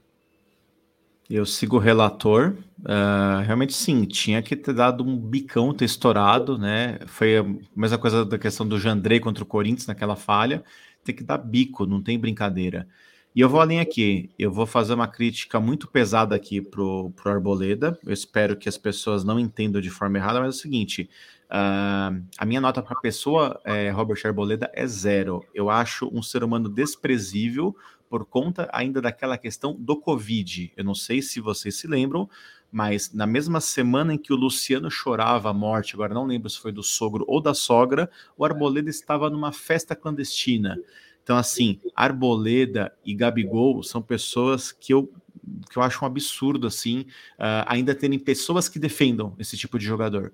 Porque são pessoas uh, que têm um pensamento egoísta, Uh, e eu rezo assim de coração que, que o Equador faça uma boa Copa do Mundo, que pegou um grupo baba, que o nosso amigo é, é Arboleda faça gol e, e o São Paulo consiga vendê-lo. São Paulo não pode mais depender desse cara, uh, porque você viu, cara já se atrasou, tá na semana da final do campeonato. Pô, velho, volta, né? Volta bem, fala: Meu, eu quero jogar, me põe de titular na final. Não, o cara vai mais uma vez e tem um fã-clube gigantesco por um jogador que sempre faz besteira. E aí vou lembrar: na época do, do Adriano Imperador, ele fazia besteira, mas ele decidia em campo. Só que ele não foi um cara de fazer um, é, uma coisa absurda, como o senhor Arboleda fez aquela vez é, da questão do, é, do baile clandestino, quando um colega de clube estava chorando a morte de um familiar. Isso, para mim, é pesadíssimo. É uma pena que grande parte da torcida não pensa assim, só olha é, dentro do campo. É que, infelizmente, hoje em dia a gente tem muito torcedor fã-clube, né? Não é torcedor do São Paulo. É a mesma coisa que eu, eu gosto do Lakers, né? Gosto do LeBron mas você tem o torcedor do LeBron James e tem o torcedor do Lakers, né? Exato. É, por exemplo, lá, uma analogia aqui, tinha o torcedor que era Miami Heat, meu Miami Heat desde criança, aí ele mudou, ah, meu Cleveland, agora é Lakers. Então você tem, infelizmente, hoje em dia, muita gente que é fã-clube de jogador. Tem o torcedor do Reinaldo, tem o torcedor do Arboleda, tem o torcedor do, do jogador que joga por nome, é, tem o cara que você não pode criticar Cotia, que eu não acho que Cotia é um problema, né? Mas, por exemplo, você, se um jogador de Cotia tiver uma partida ruim, você tem que criticar. Você pode criticar. Criticar não é xingar, não é queimar jogador. Tem gente que acha que não, Você não pode falar porque você vai queimar o jogador. Você acha que o jogador vai chorar no banheiro em posição fetal? Não vai. E outra, se o cara chorar no banheiro em posição fetal por causa de uma crítica, que não é xingamento, é crítica, aí o cara não serve para jogar no São Paulo. O São Paulo que teve Chicão, Dário Pereira, Lugano, vai ter jogador que vai chorar no vestiário, tipo o Thiago Silva, zagueiro capitão de uma seleção de Copa do Mundo que ah, vai para os pênaltis, ele vai chorar e o técnico tem que trazer o cara arrastado. Aquilo é uma das coisas mais vergonhosas que eu vi na minha vida no futebol. Uma postura vergonhosa. Então, assim, é, parem de achar que criticar é queimar. E também, da mesma forma, tem gente que acha que elogiar é passar pano, né? Então, não é 880, né? Não tem isso, né? Enfim. É, vamos lá. A gente está aqui seguindo, depois a gente lê mais comentários. Aí teve o Luciano, né? O Luciano entrou é, com Aí a vaca já tinha ido para o brejo, né? Não tinha muito o que fazer. Acho que o Rogério demorou muito para pôr o Luciano. É, não teve chance, né? A bola não chegava nele, aí já estava desandado lá. Não tem como fazer uma avaliação positiva, né? Ou colocar uma seta muito para cima para o Luciano.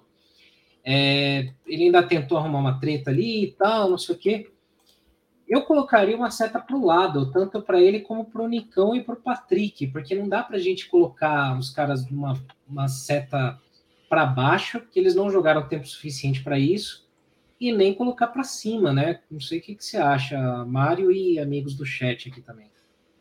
Ah, cara, eu concordo, assim, eu acho que o Luciano entrou muito pilhado, né? Eu acho que não, não tinha necessidade, tudo bem que também a, a vaca já tinha ido pro brejo, né?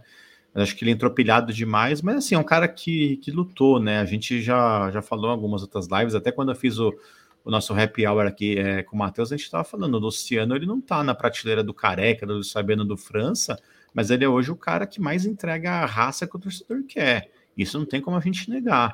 Uh, mas ele não, não, chega no nível de um amoroso, né? Ele tá no nível dos outros caras, mas ele, assim, na, na prateleira da, da raça, ele tá alto, né?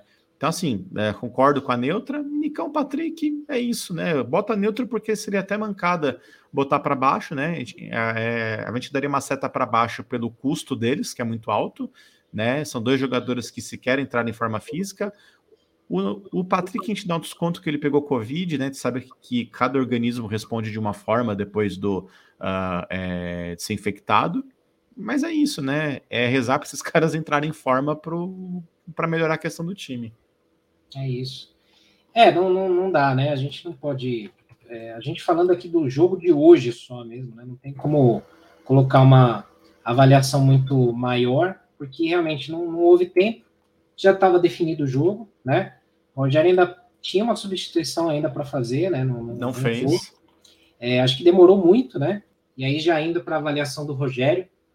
É, claro que assim, por mais que o treinador tenha falado para o time, ó, vamos sair no contra-ataque, vamos segurar um pouco a defesa e sair para o contra-ataque, o técnico não tem 100% de culpa dos jogadores terem uma, uma postura apática. E aí, quando eu falo isso, eu me refiro tanto aos jovens que iam sentir o jogo, normal, mas aos experientes que também não falam, que não, não comandaram a molecada, que aí tem culpa deles, e nenhum técnico no mundo manda o time recuar. Nenhum técnico manda o time segurar ali, tomando o sufoco que foi. Os erros do Rogério hoje, eu acho que foram nas insistências de Éder, Igor Gomes e, e Alisson. Curiosamente, os três tomaram seta vermelha aí do meio para frente, que destoaram bastante, ele demorou muito para trocar. Ele poderia ter colocado o Rigoni, que é mais experiente, poderia ter colocado o Luciano no intervalo já. É, a, a alteração. Reinaldo. Do, o Reinaldo, até, né? a alteração do intervalo, eu acho que ela meio que convidou o Palmeiras, porque eu entendo que ele quis fazer o que fez contra o Santos, que ele fez exatamente isso. Reinaldo estava tomando um calor lá do Ângelo, na esquerda, aí ele coloca o Léo na lateral, coloca acho que o, Wellington na lateral e o Léo na zaga, e fecha ali. Só que hoje ele colocou o Léo na lateral, e o Léo na lateral não vai. Então ele deveria ter colocado o Reinaldo. Então acho que o, o Rogério hoje ele errou, ele errou, mas isso não coloca ele, por exemplo, como um cara que, na minha visão, não tem que ser demitido. É, demitir o Rogério hoje, ou até numa derrota quinta-feira na Sul-Americana, é fazer a mesma coisa do Leco. Para mim é totalmente errado. Você tem que ter uma continuidade de trabalho pelo menos de um ano. Até para o Diniz eu defendi um ano de, de trabalho, pelo menos, né? Para a gente ver o que, que ia dar. E, sei lá, bem ou mal, o São Paulo ainda teve um momento bom, né? Mesmo com o Diniz. O Crespo não teve um ano. O meu maior medo não é o Rogério. Sabe qual que é o meu maior medo? Alguns jogadores que ainda estão nesse elenco, que também deixaram de correr pelo Crespo no ano passado e deixaram de correr pelo Diniz lá no, no, no Brasileiro de 2020, que o São Paulo entregou. Esses caras pararem de correr agora e derrubarem o treinador, porque elenco derruba técnico, sim. Né? A mídia fala que não, mas derruba. Então, meu medo maior é esse. Eu manteria o Rogério até o fim do ano. Se o nosso presidente, se a nossa diretoria fosse uma diretoria que tem culhão, que não gostasse só de aparecer em mídia social, eu acho que ela deveria chegar e falar, fazer o seguinte: estamos fechados aqui com o Rogério, ele é o treinador até o fim do ano, não vai, não vai sair. E se alguém for contra, fala comigo na minha sala para a gente achar uma forma para não ficar no São Paulo. Porque, para mim, a, essa virada do São Paulo no Paulista, que permitiu o São Paulo ganhar do mesmo Palmeiras, do Corinthians, do Santos, tem muito do Rogério e da forma que ele conduziu esses jogadores aí, que os jogadores jogavam por ele também, né? O jogo de hoje foi lamentável, foi horrível. É, o Rogério, para mim, ele vai com uma seta diagonal para baixo, para mim, né? É, porque eu não consigo pôr 100% da culpa nele. Agora, isso é a avaliação de hoje. Para mim, o Rogério seria o treinador até o fim do ano, Mário. Bom, primeiro deixa eu falar sobre a avaliação de hoje. Para mim seria seta para baixo, porque assim, eu acho que ele errou entrar com o mesmo time dos últimos dois jogos do Morumbi. Eu acho que ele errou a não ter trocado tanto peças do meio e da frente no intervalo, errou manter Alisson 83 minutos, errou ao não uh, colocar o Reinaldo para ter mais experiência, mas assim, a gente não pode, uh, por conta assim, ah, o cara errou hoje, pegar o trabalho todo, né, do, do, desde o começo da temporada, o trabalho de outubro, de novembro que ele teve, botar no saco de hoje e jogar no mato. Uh, não é assim que funciona, não, não deve funcionar assim. Uh, entendo que tem muita gente aqui que é torcedor fanático, eu já passei dessa, dessa fase, né? Hoje eu sou muito mais racional. Uh, e eu até estava olhando aqui, o contrato do Rogério, ele é até o final desse ano. Uh, e eu digo além, o Rogério tinha que continuar para 2023, porque assim, o Rogério, ele, ele começou, se forem é, pensar bem, é, bem a verdade, o Rogério começou o trabalho dele neste ano. Então, ou seja, ele teve 16 saídas do elenco, ele teve seis chegadas, ele subiu jogadores. Uh, para 2023, o Rogério vai saber realmente com quem ele pode contar. Então, por exemplo, se o Nicão uh, não entrar em forma, se o Nicão uh, é, não demonstrar um bom papel, ele vai chegar de e falar: o negócio é o seguinte, a gente está pagando 700 pau aqui para um cara que não faz nada. Para ter o Nicão, eu vou e é, vou e subo o Pedrinho, por exemplo, que é muito mais barato. Né? Então, assim, uh, para hoje a seta uh, para baixo completamente, realmente foi mal. Mas, de novo, foi também a primeira final do Rogério como técnico do São Paulo. A gente lembra, primeira final do Tele, como foi. Uh, o Murici também uh, perdeu todos os mata-mata que ele disputou como técnico de São Paulo. Vocês podem buscar aí, não é besteira minha. Foi tricampeão brasileiro, agradecemos. Tirou o time de 2013 da zona de rebaixamento, mas todos os mata-mata e todas as demais competições, exceto o, ex, o, o brasileiro, ele perdeu. Então, assim, muita calma, pessoal, muita calma, porque não tem outro para pôr. E se tirar o Rogério por outro, final do ano vai ser uma porcaria, e vai tirar o cara e vai por outro. E vai ficar nessa, vai ficar tirando, tirando um, colocando outro a cada seis meses. É, é complicado. Não dá para ficar nessa troca insana de técnicos, né? A gente sempre põe aqui aquele post do nosso Instagram, que foram acho que 33 trocas, né? De 2009 para é. cá. E nas únicas onde teve pelo menos uma temporada cheia, teve títulos ou boas campanhas. Então, acho que não dá. Ele errou muito hoje, rápido, claro, mas fica até o fim do ano. Então, pela maioria aqui, né? Todo mundo entende aí que ele foi mal hoje, então seta vermelha para o Rogério hoje. O que, assim, para nós, né? é, de novo, caso não tenha ficado claro aí, não significa pedido de demissão para o Rogério, não significa que, ah, é, putz, tem que sair, que é ruim, tal, que é péssimo. Não, não é. Então, é uma avaliação do jogo de hoje somente, né? Então, dificilmente alguém teria uma boa uma boa cotação hoje, né? Aqui a gente finaliza a nossa avaliação, onde o único que foi bem cotado foi o Caleri, que realmente eu acho que refletiu bem o que foi o jogo, né? O Caleri foi o brigador, foi o cara que tentou, foi para cima, é, jogou sozinho. Fora ele, Pablo Maia e Jandrei não tiveram talvez culpa direta no resultado, né? E os outros que entraram que não foram avaliados, né? Sem conceito. E é, na defesa, Rafinha, Wellington de meio para baixo, né? O Diego Costa. E dos demais aí, segundo a maioria, Léo, Alisson, Igor Gomes e Éder muito mal. Assim como a Arboleda também entrou e né, fez o que fez. E o Rogério no todo aí também, que acaba tendo a avaliação ruim. Você acha que foi justo, Mário? Acho que foi justo, assim, até para deixar é, um comentário assim, a gente deu a nota neutra para o Jandrei, mas seria um neutro para baixo, né? Para depois não virar meme. Ah, o goleiro tomou quatro gols e os dois, é, os dois carinhos da arquibancada deram neutro, né? É, porque ninguém olha vídeo, né? O pessoal só faz um, um simples corte e aí é assim que as coisas, assim que as porcarias acontecem na internet, né? É. Mas é isso, cara, tem muito o que falar, assim, né? O time realmente sentiu, uh, sentiu o gol, uh, não deveria ter tomado aquele outro gol na sequência, e aí a vaca foi pro brejo, é aprender, né, com, com os erros de hoje, é tentar buscar o restante das metas na temporada, né? E torcer que isso não, não vire caça às bruxas, né? Com o técnico, que senão o São Paulo vai seguir na mesma, né? Que nem aconteceu nos últimos anos. É, não tem muito mais assim o que se falar em relação a isso, né? Porque tem que servir de, de aprendizado, de lição, né? Lembrando aí que quinta-feira já tem jogo, nove e meia da noite, só passa na Comebol TV, não passa em nenhum outro lugar. Então, se você for procurar o jogo aí, não vai ter jeito. Ou vai ter que usar um link corsário aí, como dizem, né? É, ou é, assinar com o Comebol TV, porque não passa em lugar nenhum. E São Paulo e Ayacucho, lá no Peru, lá no morro, lá em cima, lá na altitude. Primeiro desafio do São Paulo na Copa Sul-Americana, já de ressaca, e depois dessa pedrada tomada hoje, na final do Paulista. E a gente vai estar aqui, como sempre, né? Então, nossa live pós-jogo.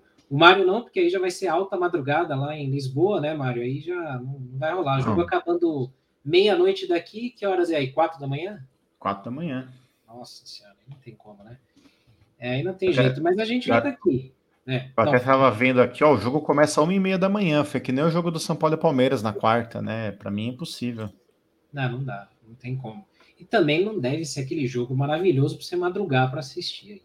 Não vai, não. não vai rolar. Eu não vi nem o primeiro jogo da final do Paulista, acho que eu vou ver a estreia da Copa Sul-Americana. Não dá porque, assim, a gente já tá com uma idade avançada, né, Senna? Eu tô com. Esse ano eu vou fazer 37. Não, o corpo já não se recupera igual, cara. Não adianta. Fale por você, eu tô, no, tô brilhando aqui, eu tô voando com 41. Tô, tô bem. Podia ser o 10, né? Nossa senhora, a única hora que eu ri no dia de hoje foi essa aí. Mas, galera, é isso. Não tem muito mais o que a gente falar, né? Uma hora e quase uma hora e meia de live. É, só, só deixando uma mensagem final antes do Mário falar também. Assim, é muito difícil a gente ficar neutro, pensar de forma coerente depois de uma pedrada dessa aí, numa final de campeonato, mas é, não dá para jogar tudo no lixo. O São Paulo é um time que está sendo construído. Eu diria até mais, eu diria que o São Paulo só brigaria por título no ano que vem, é nem nesse ano mas é, já chegou numa final de Paulista, terceira final em quatro anos. É, acho que pode brigar bem na Sul-Americana, se eles também levarem a competição a sério. E quem sabe ir o mais longe possível na Copa do Brasil e não passar perrengue, não passar aperto no Brasileirão, que acho que é o principal ponto, para a gente não sofrer igual ano passado. Então, zerou, começa aí o, o, assim, o, segundo semestre do ano, né, que acaba antes, acaba em novembro por conta da Copa do Mundo.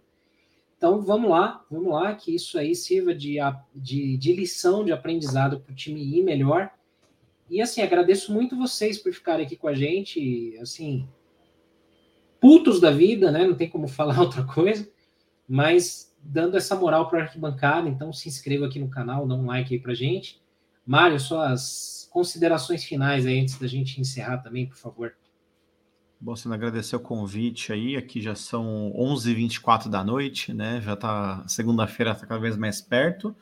Só fazendo um, um, resumo, né, de tudo que eu falei, né? O São Paulo, a situação não é boa, não era no começo do ano, não era no passado. Agora é o momento assim, a gente tem que abraçar o time, a gente tem que abraçar o Rogério, não adianta a gente fazer um caça às bruxas.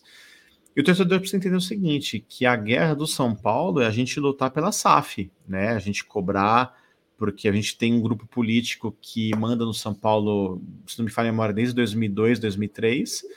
Uh, assim, esse grupo é o mesmo, esse grupo ele quer se perpetuar no poder, né? Uh, o atual presidente ele fez parte de todas as últimas gestões. Ele sempre gosta de falar que ele assumiu uma terra eh, arrasada, mas ele fazia parte, né?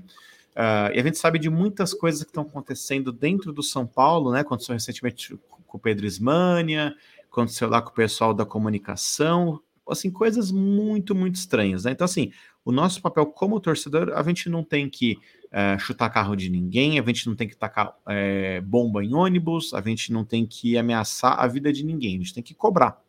Então a gente tem as redes sociais, a gente pode ir no jogo, a gente pode cantar, pode levar faixa, é o máximo que a gente pode fazer. Quem fizer algo além disso é bandido, né? E lugar de bandido é na cadeia. Uh, da mesma forma que quem rouba dinheiro, quem desvia tudo mais também é bandido. Então, assim, o nosso papel é cobrar a SAF. O São Paulo precisa urgentemente se transformar no clube empresa. Uh, o meu sonho é que o futebol do São Paulo fosse vendido para o Citigroup, que o São Paulo fosse uma filial do Manchester City, tivesse todo um esqueminha, tivesse jogador colocado pelo Guardiola, vocês vão ver a coisa ser diferente. Porque enquanto for gerido por neto de Cícero Pompeu de Toledo, por bisneto de Laudo Natel, por família de fulaninho, de, de ciclaninho, esquece, não vai mudar. Os caras estão preocupados com ingresso, com sauna, com campo de bote. Então, assim, é, é, é, é o que eu consigo falar hoje. Não, não tem que falar mais. É, quem pedir cabeça do Rogério, infelizmente, quer que, que, as coisas continuem do jeito que elas são do, dos últimos, né? A gente pode dizer 2012, pode dizer até antes, né? Porque 2012 ainda rolou o título, mas sei lá, de 2008 para cá, pelo menos. É isso. É, felizmente é um processo longo que tomara que, que tenha aí uma, uma virada, uma mudança, porque realmente não dá para seguir sendo administrado por gente com ego grande, com, com a, a, achismo que é mais São Paulino que outros, ou que sabe mandar, sendo que estão preocupados com carteirinha, com poder, com vaga de estacionamento, com sauna, com azulejo da piscina e, e afins. A arquibancada sempre vai ser um canal aqui que vai, claro, sempre ser de torcedores, mas sempre vai cobrar aquilo que acha que tem que ser cobrado, criticar o que tem que ser criticado, elogiar o que deve ser elogiado. Então a gente aqui sempre vai é, em prol e a favor do São Paulo Futebol Clube, não de pessoas, sejam elas presidentes, diretores, conselheiros, jogadores, é, ou qualquer um, qualquer um. A gente sempre é São Paulo Futebol Clube. Isso não tem partido político, não tem preferência de A ou B. Sempre foi assim e por isso que a gente está quase 14 anos no ar. Então a gente deixa o convite a vocês aí que não conhecem, que acessem o nosso site arquitricolor.com, as nossas mídias sociais, todos os nossos canais, onde a gente se posiciona não só com notícias, mas com opiniões e dando a nossa cara a tapa. A gente sempre está aqui, ganhando ou perdendo. A gente sempre vai falar o que a gente acha. Beleza, galera? Muito obrigado a todos. Mário, obrigado aí mais uma vez. Valeu, Senna. Ficar até essa hora aí com a gente. E a gente volta aqui na próxima live, na quinta-feira, depois de São Paulo e Aircut. E de segunda a sexta com um boletim, todo dia de manhã. É, ou eu ou a Vanessa trazendo as principais notícias do dia. Beleza? Amanhã tem o Semana Tricolor também. Amanhã não estarei, porque é aniversário do meu pai, 80 anos. Um beijo para ele aí, parabéns. Então amanhã o Sombra e o Daniel Perrone tocam o Semana Tricolor. Vai ter muito assunto. Beleza, galera? Então, Nos falamos aí em breve nos nossos canais. Grande abraço, saudações. Valeu, pessoal. Boa noite. Até mais.